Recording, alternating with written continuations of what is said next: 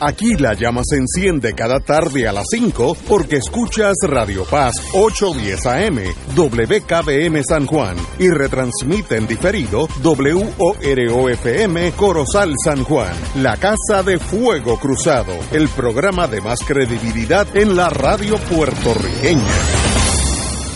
Esta emisora y sus anunciantes no se solidarizan necesariamente con las expresiones que escucharán en el siguiente programa. Son las 5 de la tarde, hora de escuchar Fuego Cruzado, el programa de más credibilidad en la radio puertorriqueña, en las voces de Ignacio Rivera y sus panelistas invitados con su discusión política dinámica e incisiva de los acontecimientos más importantes del momento. Fuego Cruzado comienza ahora. Muy buenas tardes, amigos y amigas de Fuego Cruzado. Hoy es miércoles, por tanto tenemos en la línea a mis dos queridos amigos Héctor, don Héctor Richard, secretario de Justicia, y don Héctor Luis Acevedo, alcalde de San Juan. Muy buenas tardes, compañeros. Muy buenas tardes desde el pueblo de donde las piedras cantan. Eso es en Aguadilla. Sí, señor. A quien le Ah, cantó José de Diego y Rafael Hernández. Extra- Y acá, extraordinario. Desde Río Piedras, Puerto Rico. Muy bien. Y yo aquí desde Puerta de Tierra, así que estamos cubriendo casi todo el, litoral. Antes que empecemos, yo creo que lo más importante hoy en torno a la humanidad detrás de, de todas estas tragedias es la, re- la reapertura con todos los problemas que tuvo, con todas las dilaciones, pero la reapertura parcial de los comedores escolares. Eh, hay algunos que van a abrir el lunes, Arecibo, Toa Alta, Hormigueros, Loíza, y se me brin- brinqué uno. Hay 125 comedores escolares abiertos de 700, uno por municipio, con excepción de los municipios grandes. Y Yabucoa tiene un sistema, siempre hay alguien inteligente en todo evento humano, eh, que la gente se registra y la porción de comida se le distribuye a ellos vía las diferentes escuelas. Eh, si en Yabucoa vamos a decir que hay siete, diez escuelas, pues tienen que ir a su escuela a recoger su porción de comida. Es un buen plan porque le facilita al usuario el que va a recoger allí eh, la comida, pues no tienen que ir a un centro único en el municipio.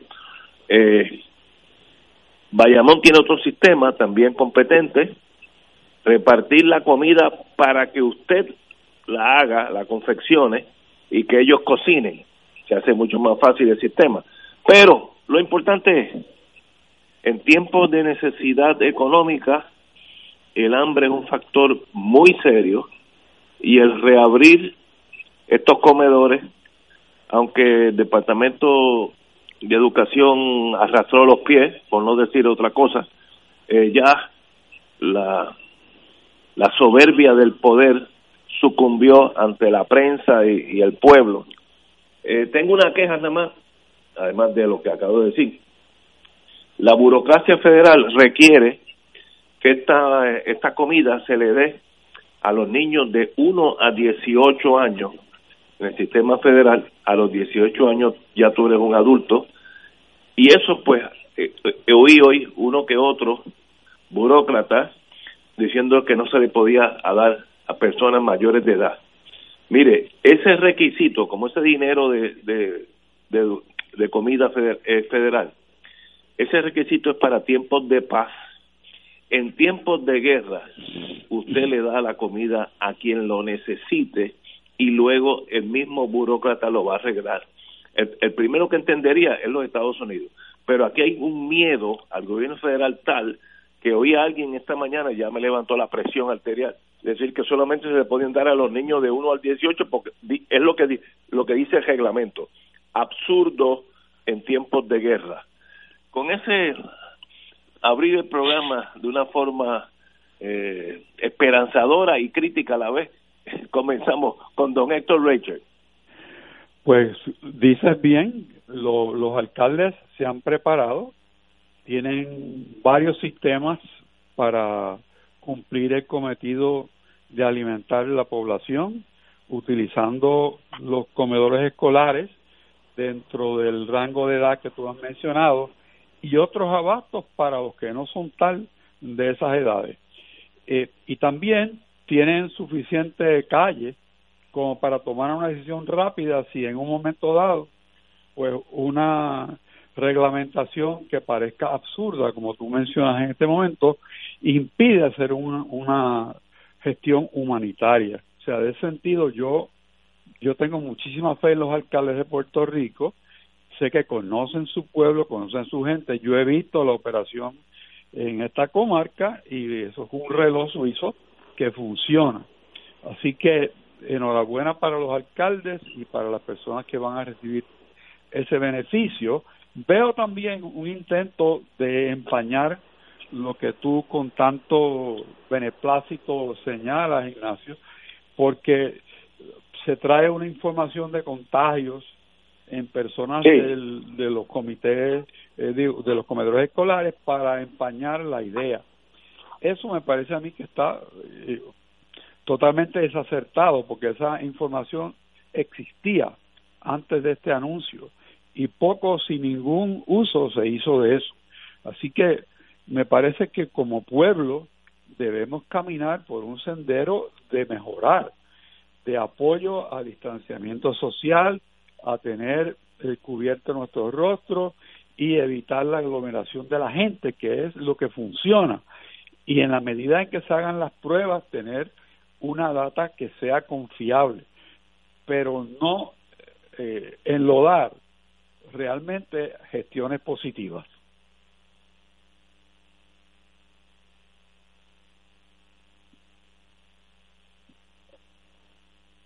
Don Héctor Luis Acevedo. muy buenas tardes. El periódico New York Times en estos momentos tiene en su primera plana eh, una noticia de que uno de cada cinco niños en Estados Unidos está teniendo problemas de hambre hoy.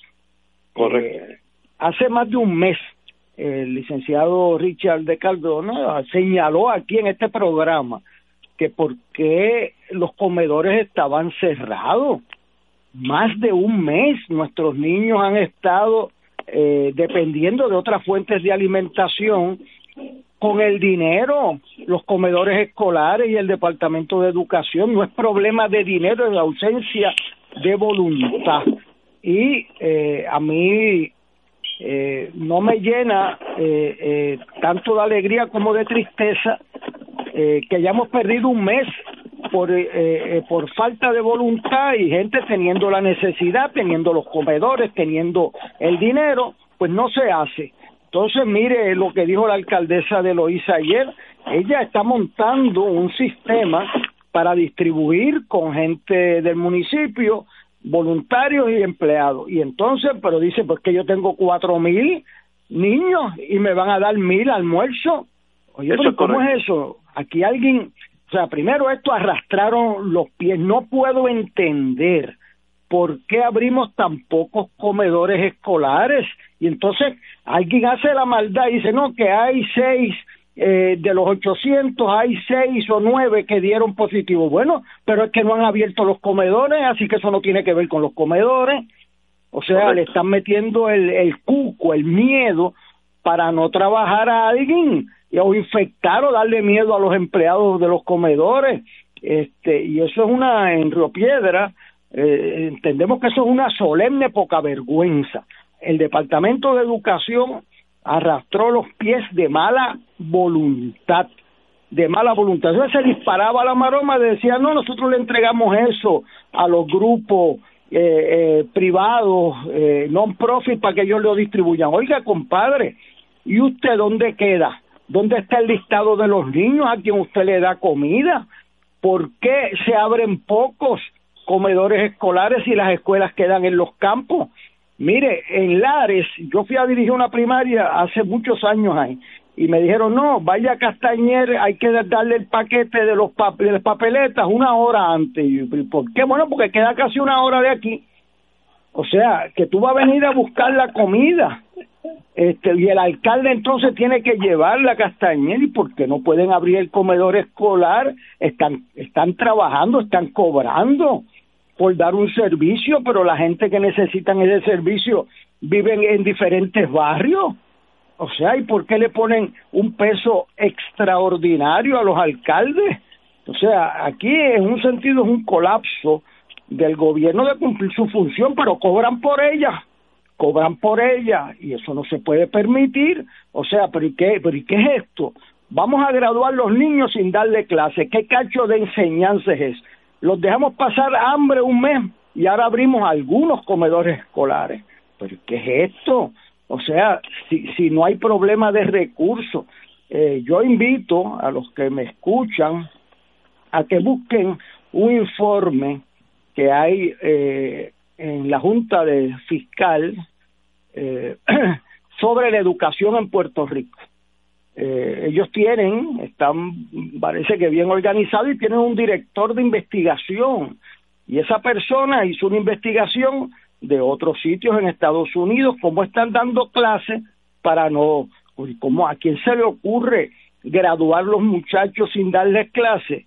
El resultado de eso es distanciar los de la escuela privada más de la pública y el resultado de eso es que cuando llegan a universidad rebotan porque no tienen las destrezas y los conocimientos para sobrevivir porque tú le has dado un diploma hueco por dentro, así no es.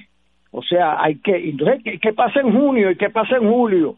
¿Y por qué no se usa el canal 6 para dar clase?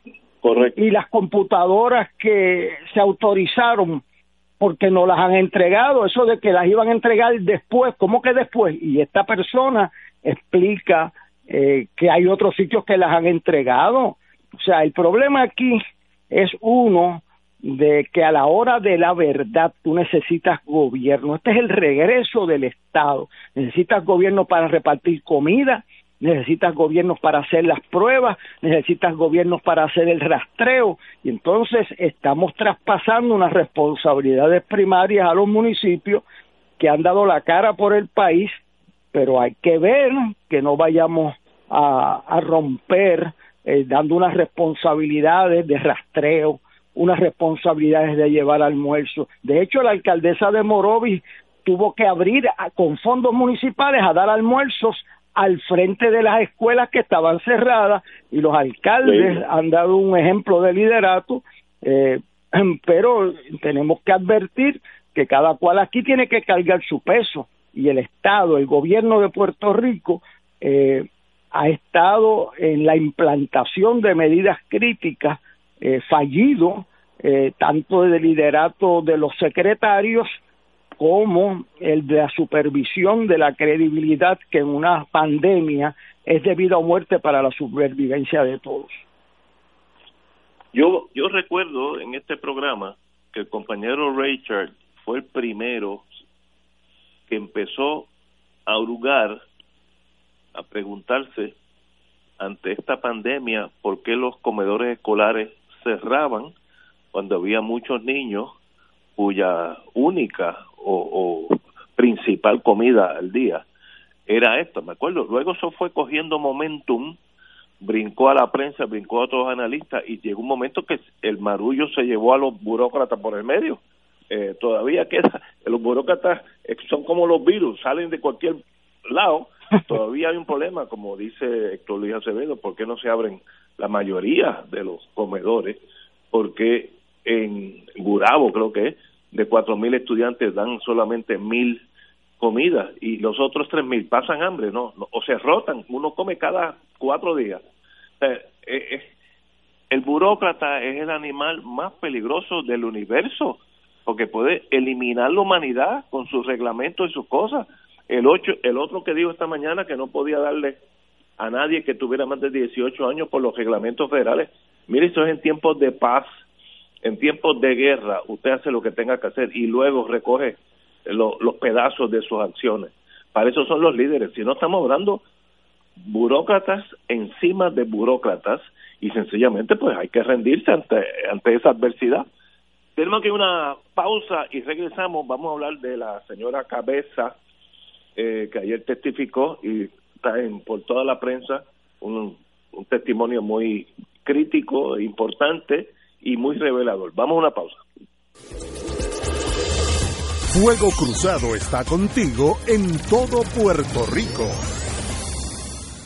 Farmacia San Rafael, la primera farmacia de comunidad especializada en Puerto Rico, brindando servicios desde 1952. Le queremos informar que estamos disponibles en esta época del COVID-19, lunes a viernes de 8 de la mañana a 5 de la tarde. Recibimos sus recetas por email a farmacia.fsanrafael.com o por fax 787 721 4165 Prescripción 787-724-3307. Recuerde, Farmacia San Rafael, 787-724-3333. Llama ahora y ordena al 787-545-5025 y sorprende a mamá con el sabroso y variado menú de Mar del Caribe Restaurant. Variedad de paellas, carnes, mariscos. Ordena al 787-545-5025. Restaurante Mar del Caribe, dando sabor a Puerto Rico localizado en calle Loíza, Punta Las Marías. Delivery disponible.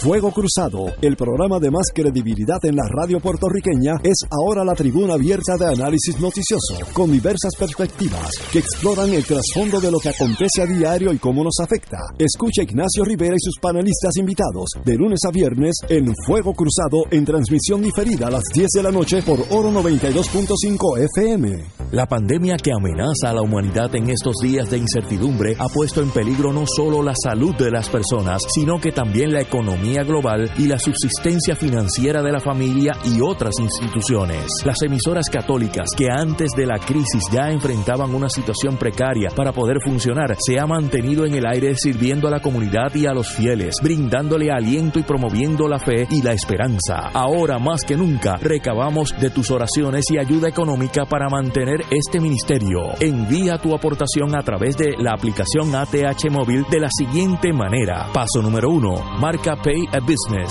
2. Busca Radio Paz 810. 3. Escribe la cantidad de donativo. Y 4. Marca enviar. Mil gracias y que Dios te colme de bendiciones por tu ayuda.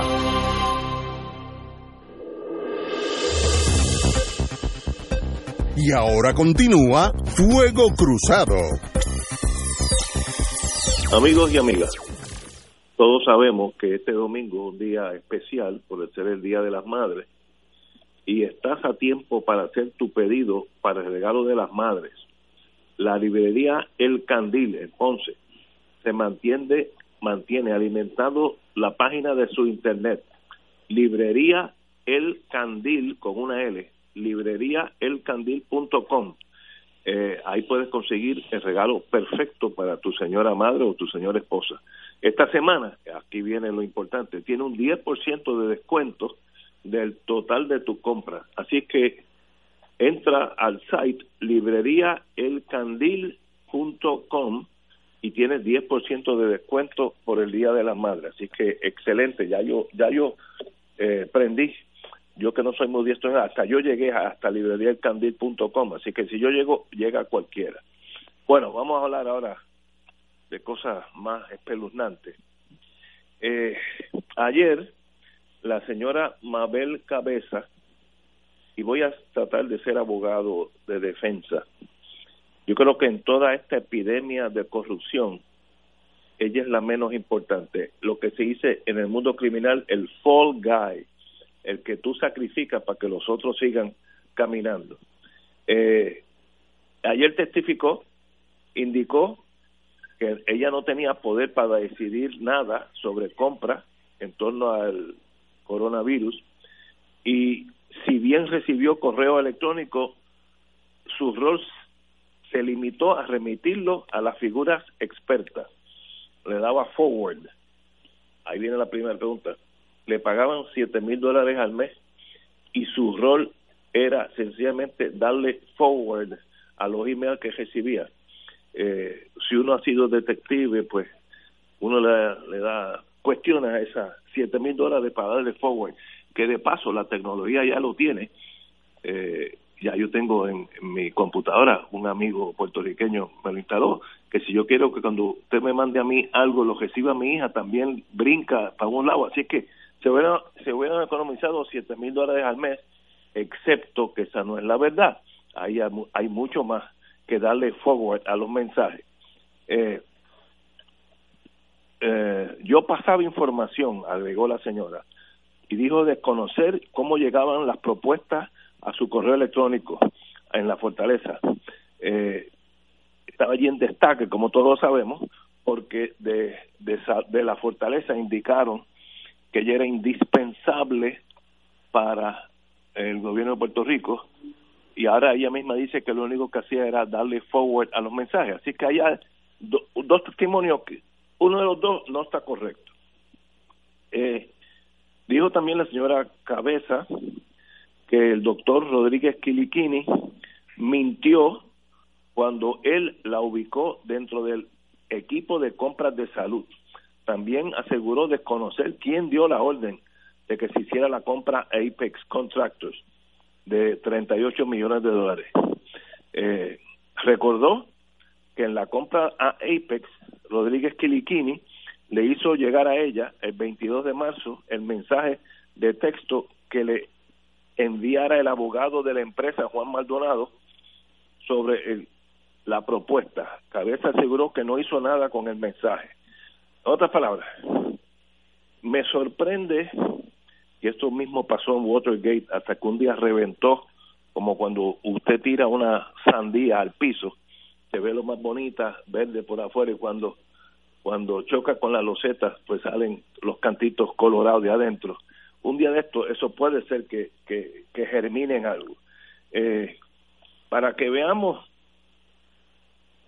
la calidad de interrogatorio, que eso también ahora se me sale lo cínico mío, el, el representante Rafael Tatito Hernández le indicó, cito a la señora Cabeza, usted está molesta porque la tiraron a Mondongo está molesta con Wanda porque la dejaron en el medio. Es un interrogatorio en la Cámara de Representantes a una señora que merece el respeto y la fineza adecuada. No, no, no sé. Eh, bueno, no, no, no voy a, comentar. Hay cosas que no se pueden comentar. Eh, y sencillamente, cito ahora, con esto termino, yo no refería, ni intervenía, ni me metía en los procesos de compra. Yo daba forward a los emails a las personas de compra, pero no intervenía en esos procesos. Por eso cobraba siete mil dólares al mes, un ayudante especial de la gobernadora Wanda Vázquez.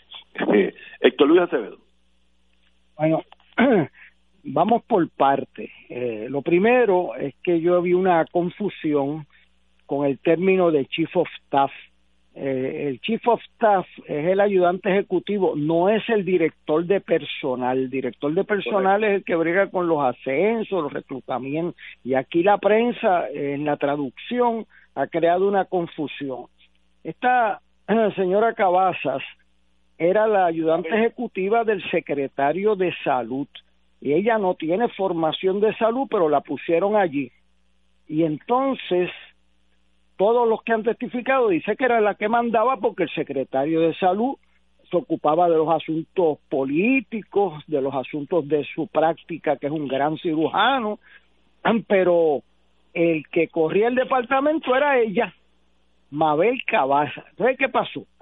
Que cuando se tiene que ir el secretario de salud y se tiene que ir, de hecho la chief of staff de Fortaleza le decía a Rafi, en público, en la prensa está escrito eso.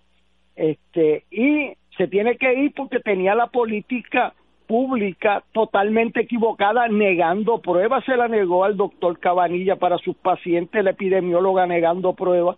Y aquí yo quiero hacer un comentario, porque seguían unas directrices totalmente equivocadas del CDC de Atlanta. Y, o sea, las instituciones son las que corren los países a la larga y el CDC era la mejor institución que tenía, el Center for Disease Control, la mejor institución del gobierno de los Estados Unidos de América. Y la descabezaron, la descabezaron. Y esa institución da una directriz disparatada, con una definición de quiénes son los contagiados del virus que, que, que no aplicaba a los casos que se contagiaban sin síntomas.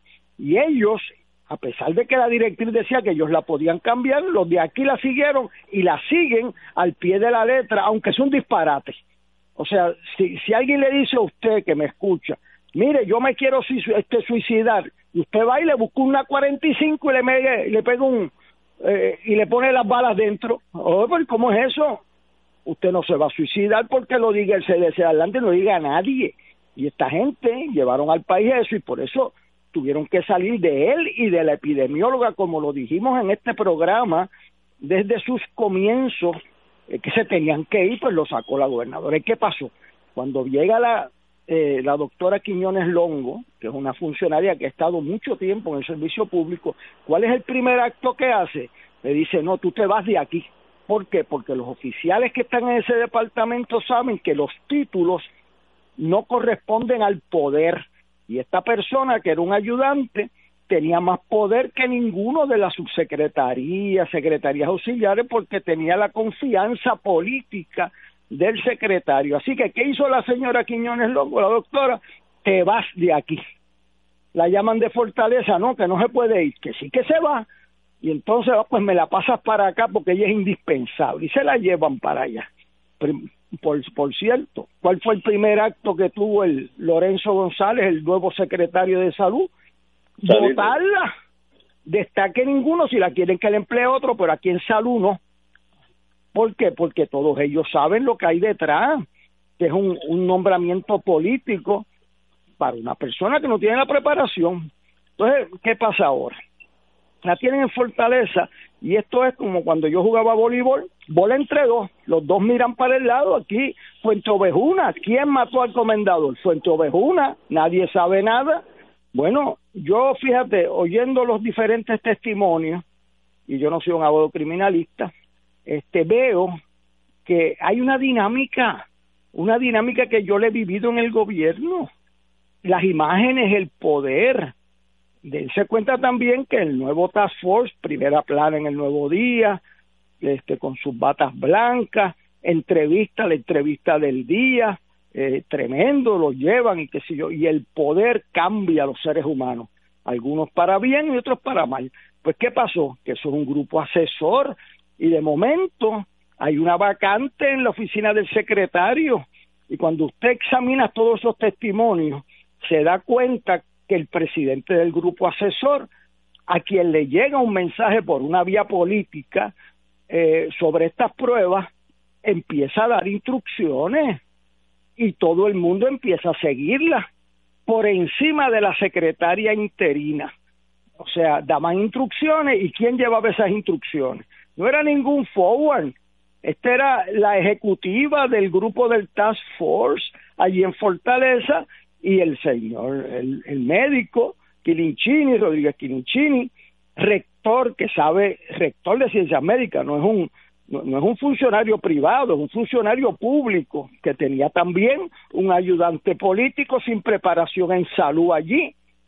O sea, eh, se repite el mismo patrón, pues da instrucciones, pasa la información y todo el mundo ejecute esas instrucciones al punto que uno de los miembros del Task Force va y busca las pruebas y van por encima de la secretaria. Así que esta joven, que yo la vi ayer allí en, el, en la televisión, esta joven tenía mucho poder y entonces el poder que tenía en salud, ah, pues le pasamos por encima a la secretaria y fueron directo a la secretaria auxiliar de compra. ¿Y, y qué hizo la secretaria auxiliar de compra? Pues siguió las instrucciones que vinieron de Fortaleza y quién las da la misma persona que las daba en salud, pero ahora viene de parte del Task Force de la gobernadora. Y eso lastima dos cosas, lastima el servicio público, pero más importante que eso, es que nosotros perdimos ahí 10 días sin las pruebas. Aquí estamos enfocados y me han desviado la atención del país que si hay un ladrón,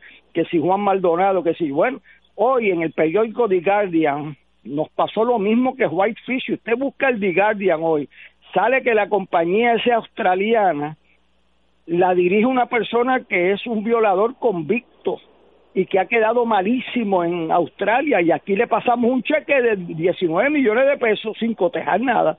Así que eh, lo que decía un compañero aquí en este programa del colapso del gobierno, como tú le haces un cheque de 19 millones de pesos, pues mira, el banco, un banco en Puerto Rico cuando vio ese cheque dijo, espérate, espérate, ¿qué es eso?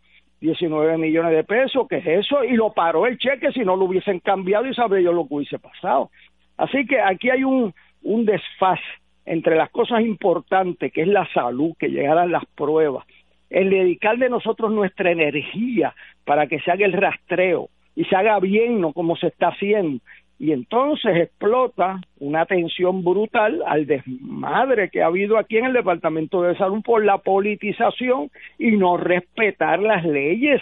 Aquí cuando hay un secretario de gobierno no se le puede ir al secretario auxiliar directo sin por encima del secretario y la secretaria dijo que entregaran esas pruebas a salud y las entregaron en, en, en, en la oficina de, de manejo de emergencias por encima de la secretaria que es la que autoriza las cosas en salud.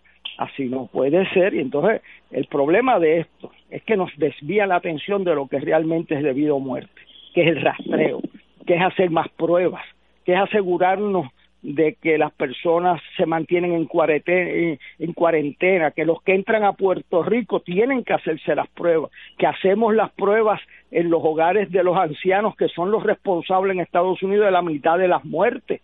O sea, ese es el foco de atención de lo importante. Lo otro no es que no tenga importancia, pero que tiene una importancia secundaria, porque tú lo puedes meter preso más tarde, pero el que se contamina y se muere, o el que se contamina y pasa eh, esa enfermedad a otras personas no tiene vuelta atrás. Y esa tiene que ser el norte nuestro, el esfuerzo grande, dirigido, elocuente en la motivación de nuestros funcionarios públicos y aquellos que están en la primera línea de batalla, médicos, enfermeras, farmacéuticos, eh, emergencias médicas que están dando el frente de Puerto Rico, no los podemos distraer de que si se robaron o no se robaron. Esa gente lo que necesitan es apoyo, necesitan que las prioridades estén claras.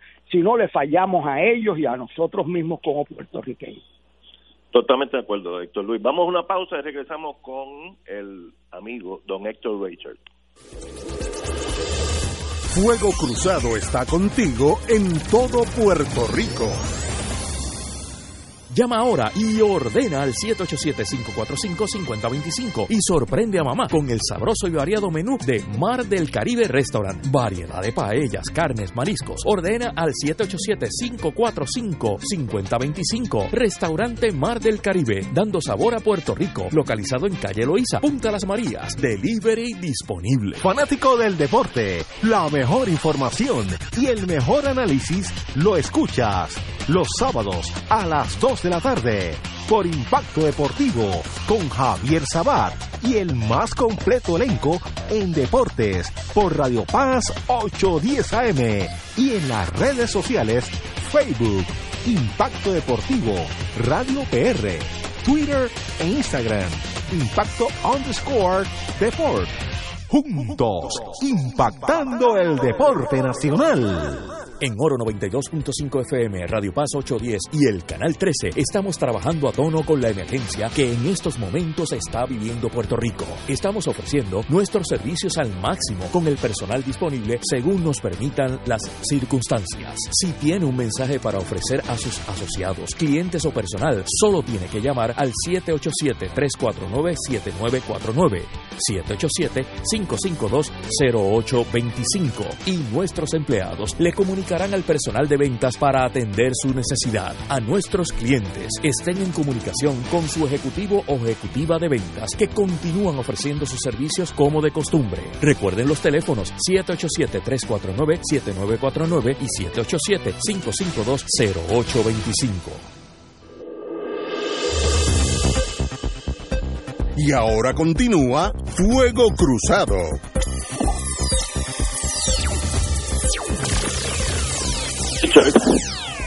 Estamos analizando el testimonio y el significado más allá de hasta la misma persona del fenómeno de la señora Cabeza como la secretaria de facto de salud y luego la vicegobernadora, en Estados Unidos, eh, de facto. Esto, vuelvo a me dice que esa es la menos importante en todo ese circo de errores. Y estoy actuando de buena fe porque no no sería quien para decir que pueda haber uno que otro que esté interesado en dar un tumbe. Eso a mí no se me ocurriría. Don Héctor Richard. Debo comenzar este, este turno haciendo referencia a unas palabras que me parecieron maravillosas del Santo Padre en una de sus homilías de la Capilla Santa Marta. Y nos dice él que el mundo vive dos pandemias. La primera es el COVID-19 y la segunda es la que produce las organizaciones informales o formales que tratan de tener una ganancia económica indebida mientras se da esta pandemia. Yo creo que esas palabras tan finas del Santo Padre, pero llenas de contenido, deben acompañarnos durante esta pequeña reflexión que sigue. Los radioescuchas de este programa, que es una audiencia de una calidad eh, incuestionable y de una lealtad al buen gobierno y a las cosas correctas, pueden recordar desde cuánto tiempo atrás, desde esta tribuna de libertad, hemos conversado sobre la existencia de dos gobiernos existiendo o coexistiendo a la vez en Puerto Rico. Uno, que es la estructura formal, tradicional de secretario, gobernador, etcétera, y la segunda, que trae a colación el colocar ciertos funcionarios de lealtades a la persona que los coloca en posición de dirigir fuera de los canales burocráticos y formales de la agencia la operación de determinada agencia. Y basta con recordar lo que pasó en el Departamento de Educación y lo que pasó en ACES, que me parece a mí que son ejemplos elocuentes de cómo unas personas que no son parte de la estructura formal de gobierno influencian la estructura por tener colocadas personas claves y logran que el presupuesto gubernamental vaya en dirección que beneficia a determinadas personas. Eso tenemos que recordarlo cuando analizamos el, el affair cabeza, que que va más allá de esto que estamos hablando hoy en día, porque la señora Cabeza lleva o llevaba bastante tiempo en el Departamento de Salud, mientras la subsecretaria renunciante ejercía sus funciones. Y mientras había un secretario en funciones también, pero que, a pesar de esa estructura formal, la subsecretaria no funcionaba como tal y el secretario o se hacía de la vista larga o estaba de acuerdo con las funciones que estaba llevando a cabo Mabel Cabeza. Al venir la subsecretaria a la posición de mando y sabiendo el interior de la ballena, decide no, tú no vas a fungir aquí y le intenta cesantear cosa que el nuevo secretario termina de una forma muy rápida, parecía un cirujano realmente, no un psiquiatra.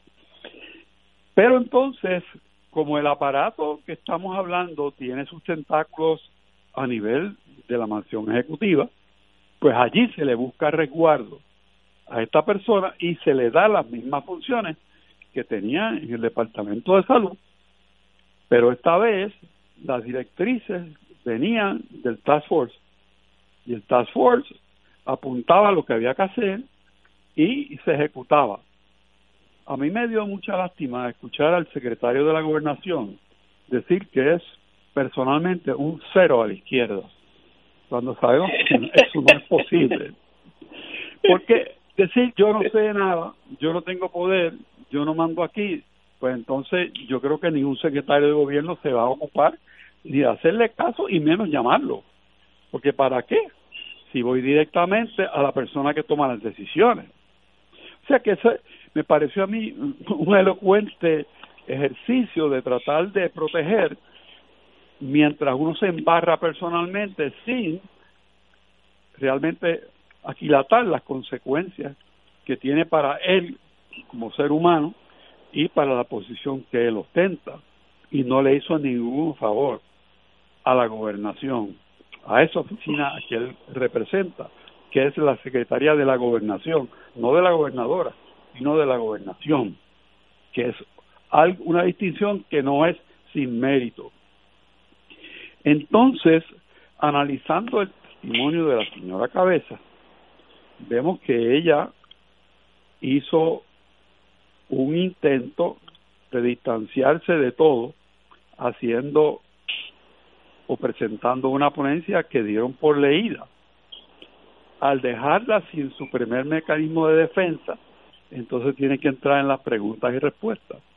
Obviamente estaba mucho mejor asesorada que algunos de los doctores que depusieron en la legislatura, porque tenía unas contestaciones ya preacordadas que podía acudir en cualquier momento y sonar que estaba contestando, pero realmente no lo estaba. En un tribunal, tú, Ignacio, te hubieras dado gusto eh, en, un, en un contrainterrogatorio haciéndola bailar en la silla.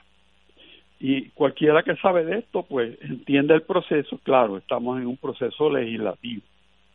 Pero el resultado es que las amistades que respaldan la candidatura de un candidato del PNP y los que respaldan otra candidatura se están ocupando de que los temas que se están discutiendo sean aquellos que benefician o hacen daño a esas candidaturas. Pudiera tener esta acción legislativa algún beneficio, pudiera ser, pero por el momento me parece a mí que es un ejercicio político. Claro, la Asamblea Legislativa es un ente político, pero entre ratos hacen un buen trabajo de investigación que produce resultados, ya sea porque aclara una situación o porque propulsa legislación que atienda el tema. Esto me parece a mí que no va en esa dirección, sino que va en el, en el camino del embarre, buscar cómo embarrar un sector del PNP y mejorar la visión que tenga el público de otro sector del PNP. Mientras tanto, Roma arde las pruebas no se hacen. Está confusa la situación de las pruebas en el aeropuerto. La comida no llega, como hemos visto. Y las cosas fundamentales, importantes, no se hacen y nos entretenemos con el circo que estamos escuchando. Hay pleitos también radicados que tienen que ver mucho con esto, que quizás podemos hablar más tarde de ellos. Pero el análisis de Mabel Cabeza me parece a mí que no es uno que vaya encaminado a establecer responsabilidad de alguien, sino de echar sombras sobre alguien, mientras tanto un grupo se protege y otro grupo trata de seguir haciendo negocios como todos los días. A la luz de todo el mundo que no ve, a la luz de un secretario de la gobernación que no sabe lo que está pasando, que lo dice. y deja en manos de unas personas innominadas la dirección del país. Eso no me lo puedo tragar yo y no se lo tragan los amigos radio Vamos a una pausa, amigos, y regresamos. Tengo que volver a este tema y después vamos a hablar un poquito más del gobierno de Puerto Rico. Vamos a una pausa, amigos. Fuego Cruzado está contigo en todo Puerto Rico. En Centro de Banquetes Los Cabales queremos ayudarte en la cocina. Sí, a partir del 9 de mayo y todos los fines de semana, nosotros nos encargamos de preparar las delicias que a ti y a tu familia les encantan. Te invito a que llames ahora mismo al Centro de Banquetes Los Chavales y ordenes para llevar de nuestro extenso menú, llamando al 787-767-5017 o al 787-753-9210 del Centro de Banquetes Los Chavales. Además, puedes ordenar vía email mjusticia arroba loschavalespr.com. Radio Paz te ofrece el mejor motivo para levantarte temprano y disfrutar el comienzo de un nuevo día de lunes a viernes con Enrique Liboy y Radio Paz en la mañana. La dosis perfecta de noticias, deportes y éxitos musicales de todos los tiempos, humor y curiosidades, calendario de actividades y tus peticiones musicales por el 787-300-4982. Conéctate con el 810 AM de lunes a viernes con Enrique Liboy y Radio Paz en la mañana. 2.6 millones de autos en Puerto Rico, algunos de ellos con desperfectos.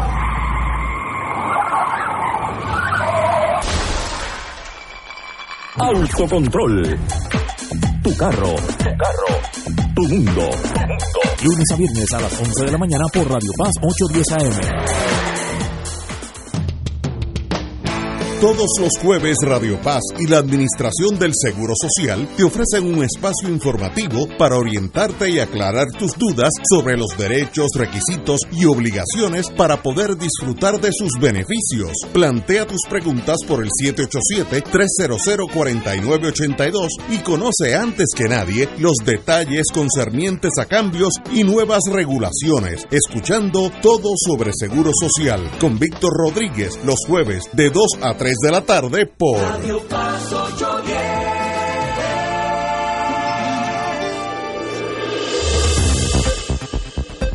Y ahora continúa Fuego Cruzado. Regresamos. Regresamos, amigos y amigas, a Fuego Cruzado. Ayer yo estuve en el carro eh, y oí el testimonio, o no, no testimonio, porque ella estaba hablando a la prensa o, a, o alguien que la estaba entrevistando, de la compañera Zoela Boy. Y me agradó mucho su testimonio por lo serio, analítico y sin emociones. Ella indicó a grandes rasgos el caos que se genera en la fortaleza cuando entra la gobernadora eh, actual y sencillamente eh, Suela Boide requería que para los que los contratos de más de 10 mil dólares se firmaran tenía que tener como un un endoso del secretario de esa agencia diciendo que cumplía con todos los requisitos legales pam pam pam pam. Y que eso chocó con la nueva ola que llegó allí con la señora Vázquez y sencillamente le pusieron, no sé si fue cabeza o una señora Sánchez, no sé, alguien que aunque tenía un puesto de sub, en realidad se tornó la, la secretaria de la gobernación de facto y, y firmaban esos contratos. Y ella pues indicó que por eso se fue de la fortaleza porque notó que era, era el colapso administrativo de un gobierno yo creo que el, la Cámara de Representantes, si lo que le interesa es saber la verdad, y digo esto porque los políticos no son como nosotros, eh, sería bueno traer a Zoela Boy y que explique lo que yo oí por la radio con una naturalidad espantosa. Lo que estaba proyectando era como un una un, un rayo X de el desastre administrativo de la fortaleza en esos meses, que sencillamente había gente allí sin rango, pero mandaban, y habían otros con rango, pero no mandaban. Un, caos. Tanto así que ella dijo, es el momento de irme. Yo creo que la mejor decisión que tomó en su vida fue esa. Hay otros que se quedan allí tal vez por el cheque y son manchados para el resto de su vida porque ya yo he visto ese ciclo dos o tres veces, manchado para el resto de su vida. Pero bueno, es un problema, ya ellos son grandecitos, como dicen. Pero de verdad el análisis del caos administrativo de la fortaleza es hasta difícil de comprender. Gente sin rango que firmaba los contratos, que los, aprobaba, etcétera, etcétera. Ahora, uno aprende en el mundo de inteligencia, nadie es loco, ni nadie es bruto. ¿Por qué eso estaba pasando? ¿No habría unos entendidos políticos o económicos en esa mare magnum de mediocridad? No sé, pero si uno fuera investigador, ¿por, ¿por qué tanta gente hacía tantas cosas a lo loco? Pues si usted busca va a encontrar la razón, porque como dicen en inteligencia, nadie es torpe ni nadie es loco. Vélate por qué están actuando así. Así que eso seguirá corriendo. Vuelvo, insisto, yo creo que Mabel Cabeza es la menos importante de toda esa gama de mediocridad, la menos importante, y se tiene que cuidar porque como es la menos importante, es la perfecta fall guy, la última que aguanta el castigo cuando si es que hay castigo en, estos días sobre estas vistas. Bueno, señores, no sé si tienen algo más que decir sobre este tema, si no pues, entramos en otro. Bueno, ok. Este tema es más bien para Héctor Luis Acevedo, que sabe de eso más que nosotros dos juntos. Eh, obviamente hay una guerra civil en el PNP de un bando del otro, lo cual se entiende porque para eso son los los partidos y, y, los sectores dentro del mismo partido. Pero eso está entrando a efectuar cambios o no cambios en la ley electoral.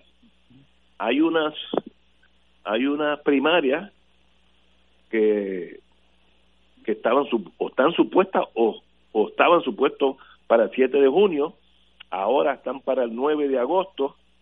Eh, eh, la Cámara quiere que sea en julio, el Senado agosto, eh, escrutinio electrónico, ¿habrá sí o no? Bueno, un desastre. Como yo sé que usted se dedica a ese mundo electoral, ¿por dónde estamos y cuál es la verdad de, de tanto ah, fuego de artillería dentro del mismo partido? Bueno, eh, hoy estamos a exactamente un mes eh, y un día de la fecha de las primarias y no las han suspendido. O sea, la ley hoy dispone que serán el, el 7 de junio, eh, o sea, dentro de un mes.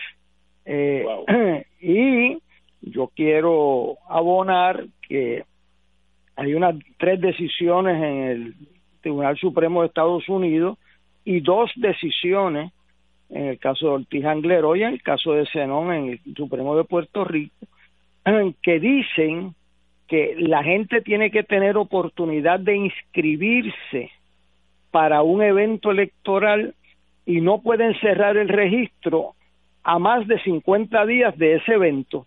Y aquí hoy están cerradas las juntas de inscripción y la Comisión Estatal de Elecciones no inscribe a nadie.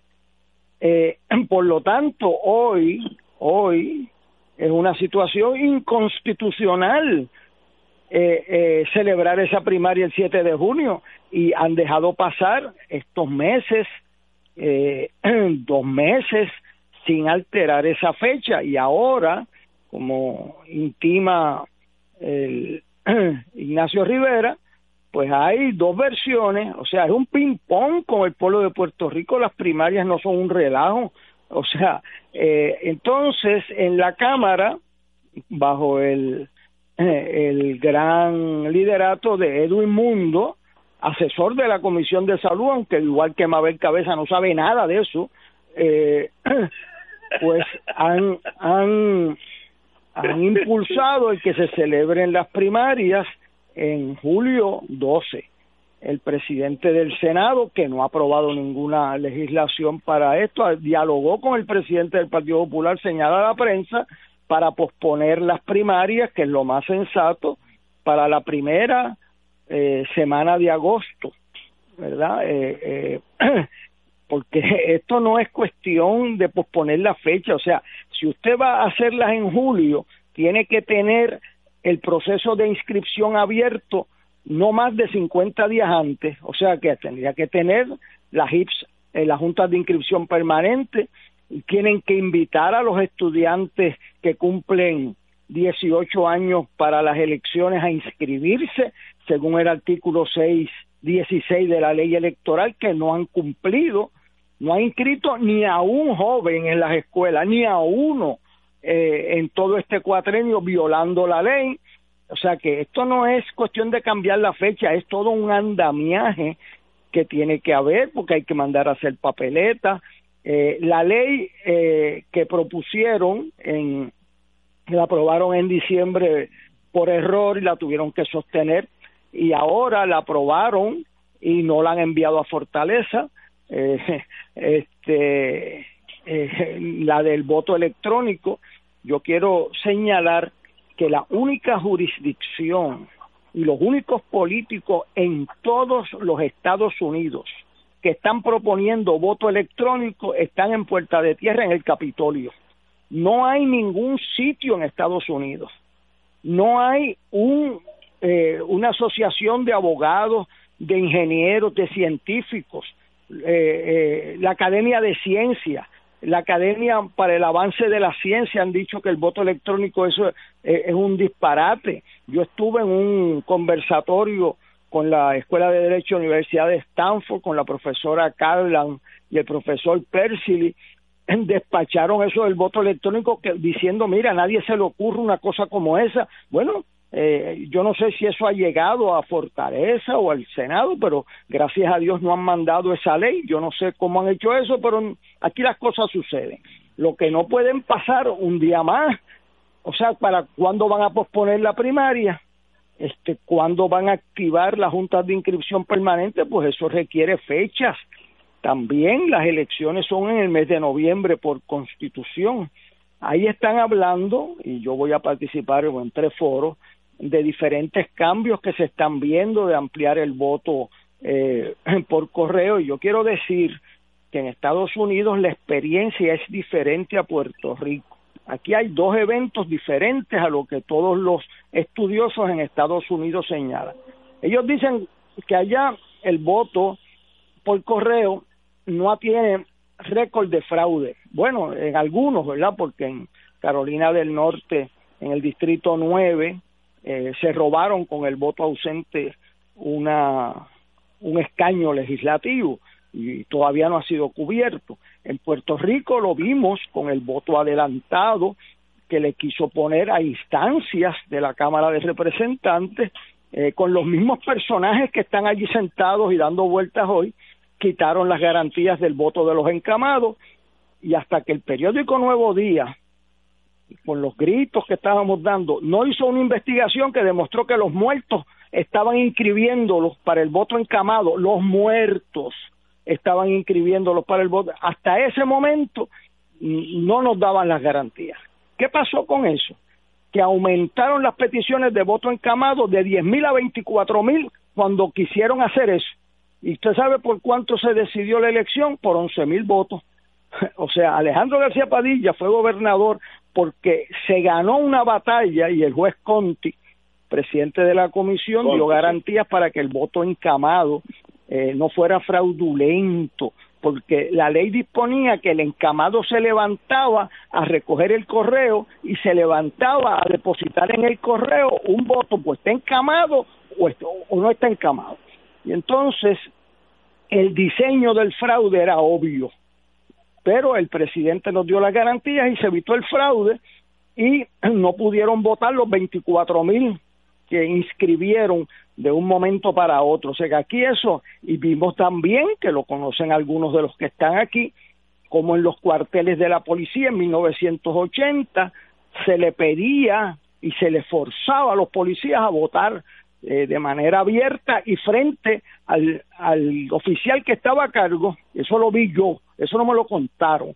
Y entonces, pues eso provocó una reforma electoral que establecimos garantías, ¿verdad? Y, se, y de allá que votaran en las juntas de inscripción un número máximo. Tengo que decir que tanto el superintendente Pesquera como el superintendente eh, Toledo, como los demás superintendentes de la policía, no permitieron las presiones indebidas en el voto de la policía.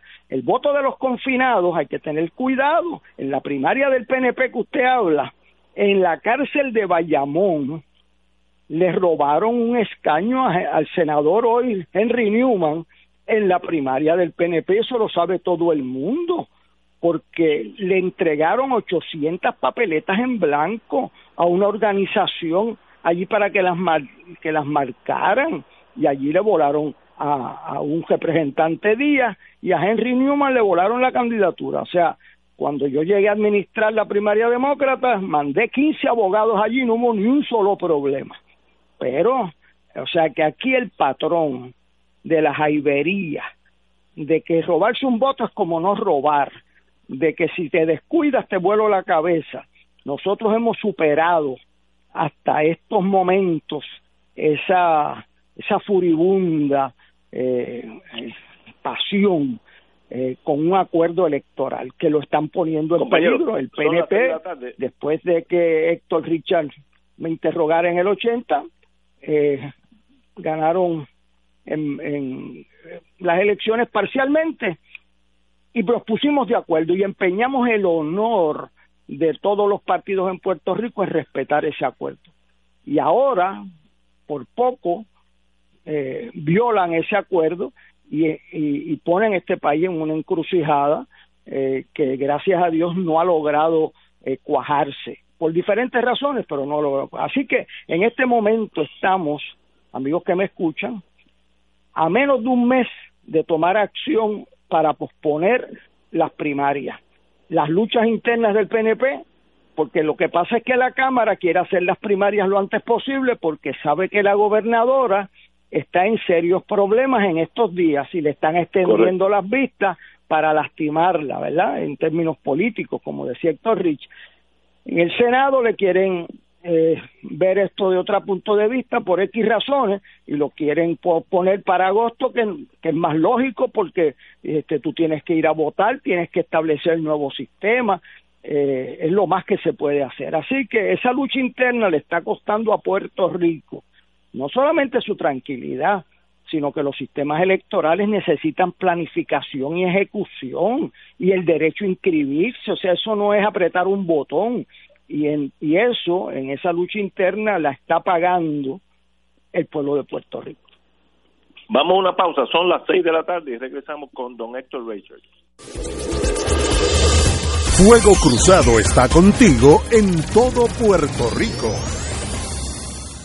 Llama ahora y ordena al 787-545-5025 y sorprende a mamá con el sabroso y variado menú de Mar del Caribe Restaurant. Variedad de paellas, carnes, mariscos. Ordena al 787-545-5025. Restaurante Mar del Caribe, dando sabor a Puerto Rico. Localizado en calle Loíza, Punta Las Marías. Delivery disponible. Como parte de la conducta ética que debe regular lo que piensa, hace y dice cada rotario antes de actuar, este debe plantearse lo siguiente, ¿es la verdad?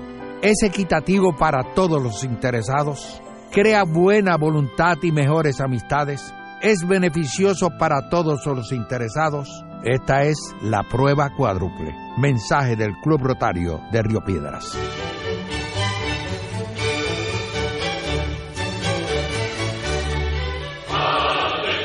Reina del cielo, alégrate, aleluya. Porque el que mereciste llevar en tu seno, resucitó como lo había dicho, aleluya. Ruega por nosotros a Dios.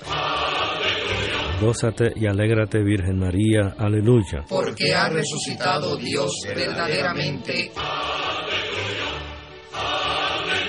Oremos.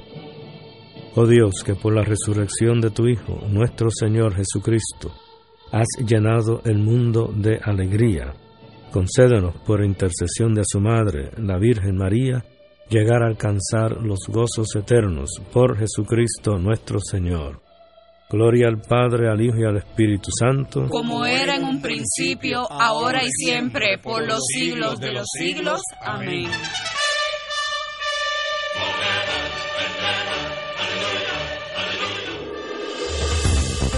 Aquí la llama se enciende cada tarde a las 5 porque escuchas Radio Paz 810 AM, WKBM San Juan y retransmite en diferido WOROFM Corozal San Juan, la Casa de Fuego Cruzado, el programa de más credibilidad en la radio puertorriqueña.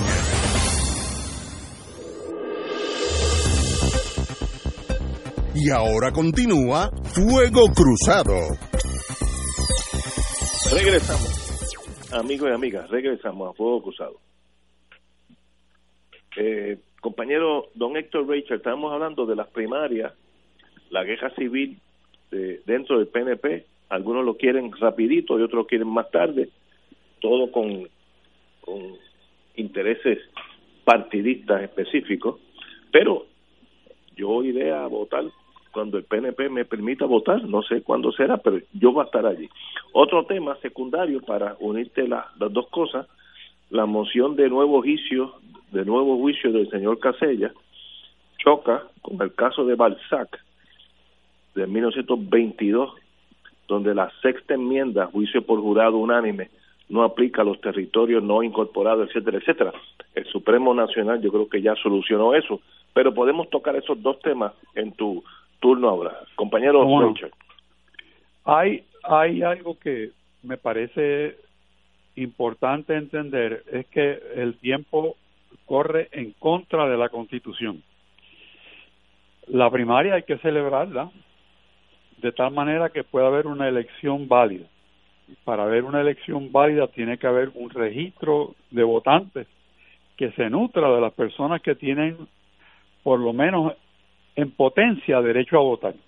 Es, eso está claro y no tenemos que inventar, lo que falta es que haya un, una dosis módica de buena fe y entendimiento para que todos los lados entiendan que hay que proteger primero el derecho de inscripción y segundo en la primaria permitir, permitir la participación de esos electores de tal manera que el resultado de la primaria nos lleve a una elección general que también tenga un registro de votantes al día. El segundo punto es eh, si va a haber una reforma, cómo se va a tratar encamados, voto adelantado, etcétera. Y me parece a mí que tampoco hay que meter la red. La, el derecho está claro de lo que hay que hacer. Volvemos a necesidad de voluntad quizás debe de alguna manera surgir un movimiento amplio que permita que las partes, los partidos que están participando en estos procesos este año puedan llegar a un gran consenso como se llegó en el pasado, según, según descubrió Héctor Luis, un consenso excelente, estable y que ha producido elecciones constitucionalmente válidas para este pueblo de Puerto Rico, de tal suerte que no se discuta el resultado. Sí se puede discutir un escaño o una posición, pero la integridad de la elección como tal está aceptada por todos. El segundo punto que mencionas me parece a mí que era de esperarse que un, un caso tan sonado como el que mencionas Casella, produjese un primer intento de definir si la decisión del Tribunal Supremo que exige que la convicción en los casos criminales, tanto en los estados como en los territorios, tenga que ser por unanimidad, distinto a como es en Puerto Rico, que es por una, una mayoría. Y habiendo ya una persona convicta, utilizando el sistema local, habría que ver si la decisión del Supremo permite que se le celebre un nuevo juicio por razón de la decisión del Supremo o la decisión del Supremo será prospectiva, o sea, de aquí en adelante, pues los que estén procesados antes de un veredicto tienen que ser convictos por un tribunal de derecho, o sea, el juez, o si va ante un jurado por unanimidad del jurado. Eso es una situación que habíamos previsto todos, que el Supremo me parece a mí, dejó para que se argumentara por los abogados de los distintos estados y territorios, porque muy bien pudo declarar cuál era la ley, pero guardó silencio, lo que invita a que haya varios casos ya caminando para decidir si la decisión era o no prospectiva. Y me parece que eso es el resultado. Si hay tiempo, podemos hablar de tu figura preferida, Trump, y las encuestas que hay corriendo en vamos, Estados Unidos. Vamos a eso, eh, eh, eh, Héctor Luis Acevedo. Sí, me gustaría un comentario. Diga usted. sobre el caso del jurado unánime, un poquito de trasfondo en, Puerto Rico, como bien señaló Ignacio, en 1922, eh, se señaló que el derecho a juicio por jurado no era un derecho fundamental. En Puerto Rico, en el 52, la constituyente adoptó el juicio por jurado como un derecho básico en Puerto Rico, con una mayoría de nueve de doce para lograr un veredicto a favor o en contra, de inocente o de culpable. En el 1968, en el caso de Duncan versus Luisiana, ya se lacera, o sea, se revoca efectivamente el caso de Balzac porque se dice en ese caso en el 1968 de que el derecho a juicio por jurado es un derecho fundamental. ¿Qué es eso un derecho fundamental? Cuando hay un derecho fundamental reconocido por el Tribunal Supremo de los Estados Unidos, aplica a los estados y aplica a Puerto Rico. Eso en el artículo 6 de la Constitución de los Estados Unidos hay una cláusula que se conoce como la cláusula de supremacía, que eh, era una cláusula revolucionaria eh, en Estados Unidos en 1787 porque unificaba el poder en el gobierno de Estados Unidos y decía que la Constitución de Estados Unidos eh, iba por encima de cualquier ley o constitución de los estados y, obligaba en el propio texto a los jueces de los tribunales supremos de los estados a ponerlo en vigor. O sea, que cuando hay una interpretación de la Constitución va por encima de cualquier ley eh, de un Estado o de Puerto Rico o la propia Constitución. Eso lo dice el texto. O sea que este es lo que se llama el federalismo, que es un, concepto de distribución de poderes y aquí dice que cuando la constitución de Estados Unidos choca contra una constitución o una ley de una jurisdicción, pues impera por supremacía la constitución de los Estados Unidos. El Tribunal Supremo no había hecho extensivo el derecho a juicio unánime en esos jurados, había dejado eso a cada jurisdicción. Y habían dos estados y Puerto Rico que no tenían juicio unánime, tenían juicio por mayoría. y en este caso, en el caso de Ramos, el Tribunal Supremo ha ido eh, extendiendo eh, rápidamente. El año pasado eh, la de eh, multas excesivas, en el 2010 la del derecho a portar armas, le ha ido extendiendo los derechos frente al gobierno de Estados Unidos a los estados, uniformando el derecho eh, constitucional de los Estados Unidos y en este caso lo uniformó con la definición de unanimidad. Así que, pero eh, le dice, eh, los casos que estén pendientes en apelación se le aplicará un nuevo juicio. Lo dice el caso pero aquellos que sean finales y firmes no. Así que hay que ver cada caso en, en sus méritos y como señalan los compañeros, de aquí en adelante se va a requerir eh, jurados unánimes en Puerto Rico. Héctor fue eh, secretario de Justicia, Ignacio es abogado en la práctica eh, criminal eh, saben las repercusiones que eso tiene, eso va a traer más negociaciones entre los fiscales y los acusados, eh, etcétera. El comportamiento de los de los jurados aquí pues va a tener un peso adicional como lo tiene en el Tribunal Federal. Eh, hay nueve casos que no se decidieron por unanimidad en estos meses. Vamos a ver qué va a pasar con ellos. Este, pero ese es el Estado de Derecho y cuando uno está eh, en un sistema dentro del federalismo americano le aplica la cláusula de supremacía. Yo he tenido que explicar eso porque hay diferentes teorías que se aplica o no aplica. No hay duda alguna que cuando el Tribunal Supremo adopta una medida como esta, le aplica a Puerto Rico, eso lo dijo el Tribunal Supremo, el juez Rigao, en RCA, en, en varios casos que todas las determinaciones extendiendo derechos eh, a los ciudadanos frente a los estados le aplican a Puerto Rico. Puerto Rico puede expandir sobre ese mínimo de derechos, pero no puede restringirlo. Esa es la, la teoría de que Puerto Rico tiene una factura ancha eh, mayor que en Estados Unidos en muchos casos. En este caso de los jurados, en Puerto Rico se adoptó en el 52 y en Estados Unidos fue en el 1968 en el caso de Duncan y ahora eh, Puerto Rico no había, es una de las tres jurisdicciones que, no, que permitía jurados no unánimes y ahora pues esa es la determinación eh, y, hay que respetarla, eso es el Estado de Derecho. Correcto, tenemos que ir a una pausa, son las seis y quince, volvemos con el tema que eh, indicó el compañero Richard, Trump y sus muchachos allá en América de Beautiful. Vamos a una pausa. Fuego Cruzado está contigo en todo Puerto Rico.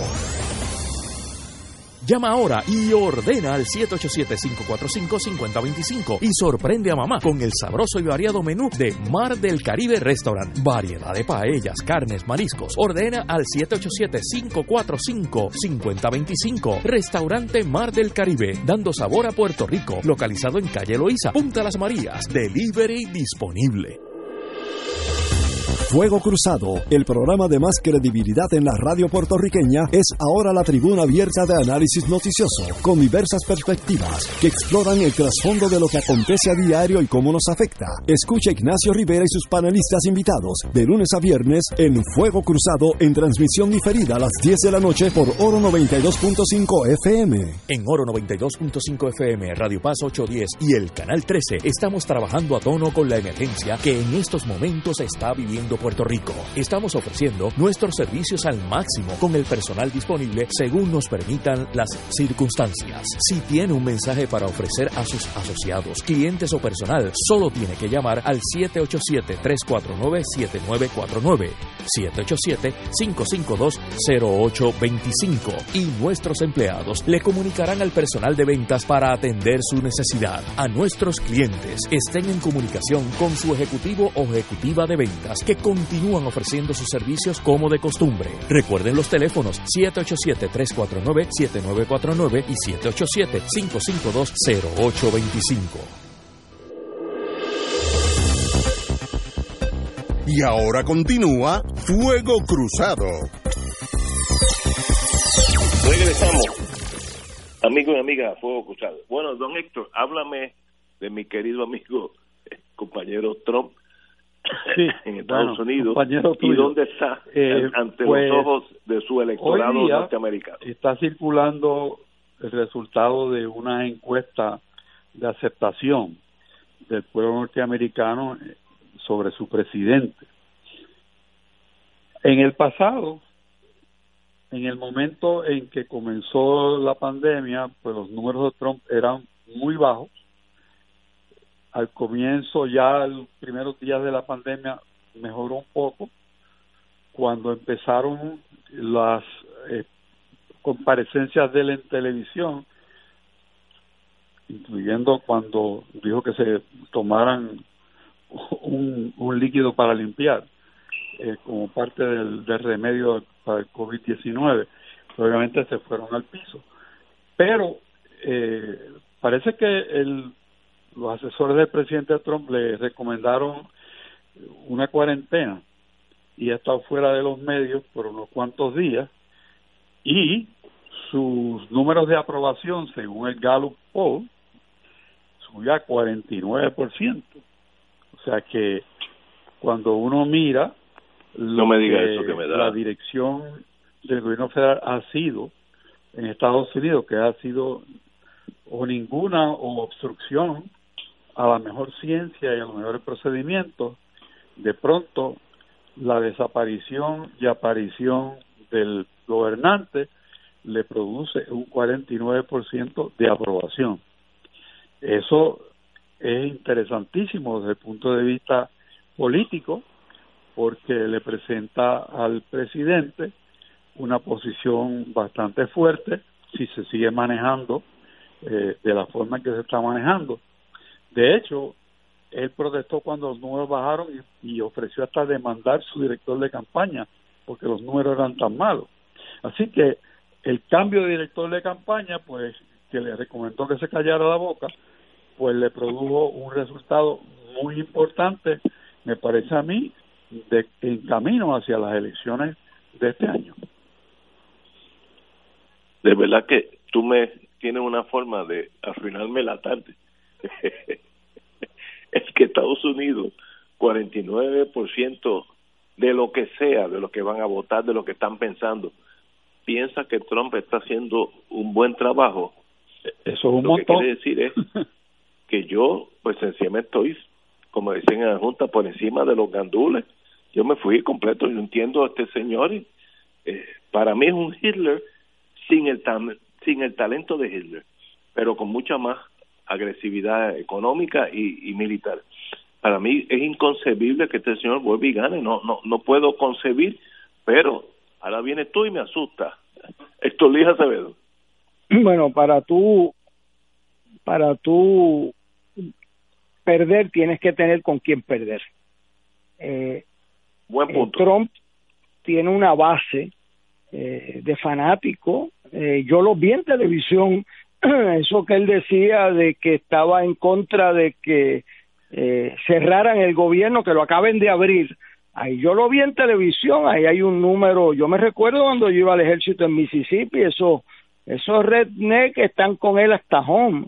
La gente de en contra eh, eh de, de grupos eh, inmigrantes están con él convencidos, o sea, él tiene una base eh, fuerte en la gente de las armas, las personas que están militantes eh, con grupos religiosos, especialmente en el sur de Estados Unidos, bien fuerte. O sea, él tiene una base de un 30-35%. Y hay algo que yo aprendí de un casi compueblano de Héctor Richard, eh, que me afectó mucho porque eh, yo estaba viendo las vistas del Cerro Maravilla, yo era eh, comisionado electoral y en esas vistas había un senador de Isabela que insultó a la gente que fue a decir la verdad. Y hay un famoso retrato de ese senador sacándole el dedo índice a Julio Ortiz Molina, que era el, el chofer eh, del carro público en el Cerro Maravilla, que siempre dijo la verdad. Y él le saca, ese es un famoso retrato de la injuria y la, y la falta de respeto de ese senador. Entonces, eh, yo como gran parte de las personas que yo conozco entendían que este lo iban a colgar en las primarias del PNP por irrespetuoso, por mentiroso. Y usted sabe el puesto que sacó primero en las primarias del PNP. Y todos los populares que estuvieron haciendo preguntas en esa comisión, aunque fueran preguntas como ha caracterizado Ignacio, eh, salieron primeros también. Y entonces yo que eh, yo me senté, ¿verdad? Eh, como me decía en mi casa mis, mis padres y mis abuelos, siéntate y piensa primero antes de hablar. Y yo decía, contra, pero ¿cómo es posible? Entonces me di cuenta, y ahora pues refresco eso con Trump, que eso de la exposición, aun cuando sea un disparate, hay gente que se deja ver por lo que ven en televisión y por lo que ven en los periódicos y conocen el nombre. Imagínense que aquí en este país hubo un político que cambió de partido y que los dos presidentes de los partidos, el del Popular y el PNP, le pidieron a la gente que lo colgaran porque era un bandido y salió electo en la primaria del Partido Popular y salió electo acusado en la primaria del PNP por encima de la petición de los dos presidentes de los partidos. ¿Por qué? Porque salí en televisión una semana antes gastándose un cuarto millón de pesos que usted sabe de dónde lo sacó. O sea que la exposición pública del presidente y estando opacado eh, Biden en, los bleachers del Centerfield del Parquecito Escobar, pues eh, eh, solidifica esa imagen de Trump. Tú no pierdes, un incumbente no pierde.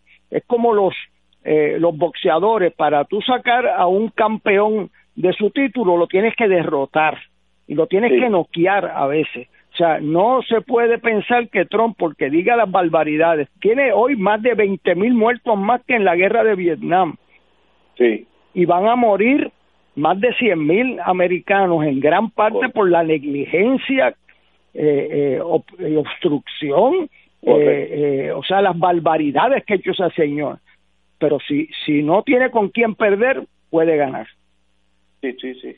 Estoy de acuerdo contigo y me preocupa mucho la posibilidad de que Trump vuelva a ser presidente. Cuando termine ese segundo cuatrenio, Estados Unidos será un país de tercer nivel en el sentido de prestigio y de honor, no, no en el sentido militar. Pero para mí eso es inconcebible. Como nos quedan cuatro minutos, el compañero economista, el economista Caraballo, ha indicado que esta pandemia va a costar 392 mil empleos en Puerto Rico. ¿Cómo nos podemos recuperar de ese golpe tan severo que es como cinco huracanes María a la vez?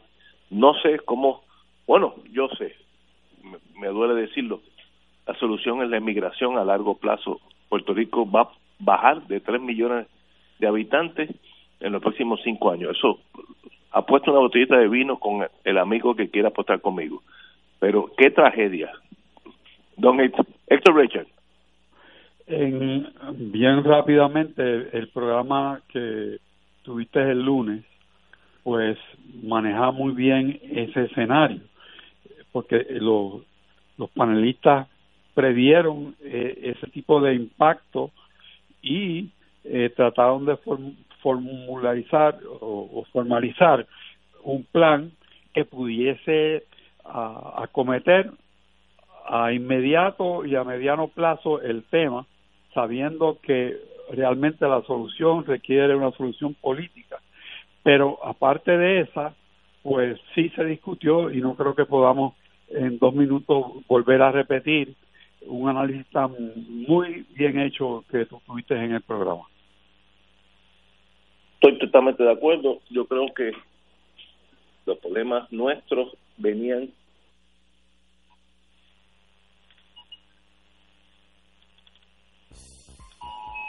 Hoy está sonando antes de tiempo. ¿Volvimos al aire? Sí, señor. Ah, bueno, ok. Es que hoy sonó la, la chicharra antes de tiempo. Señores, tenemos que irnos, ya que hasta la chicharra nos está diciendo que nos vayamos para mí es un privilegio los miércoles, porque estoy con mis dos Héctor. Así que a los dos compañeros, un privilegio ser su amigo. Volvemos el miércoles que viene. Buenas tardes.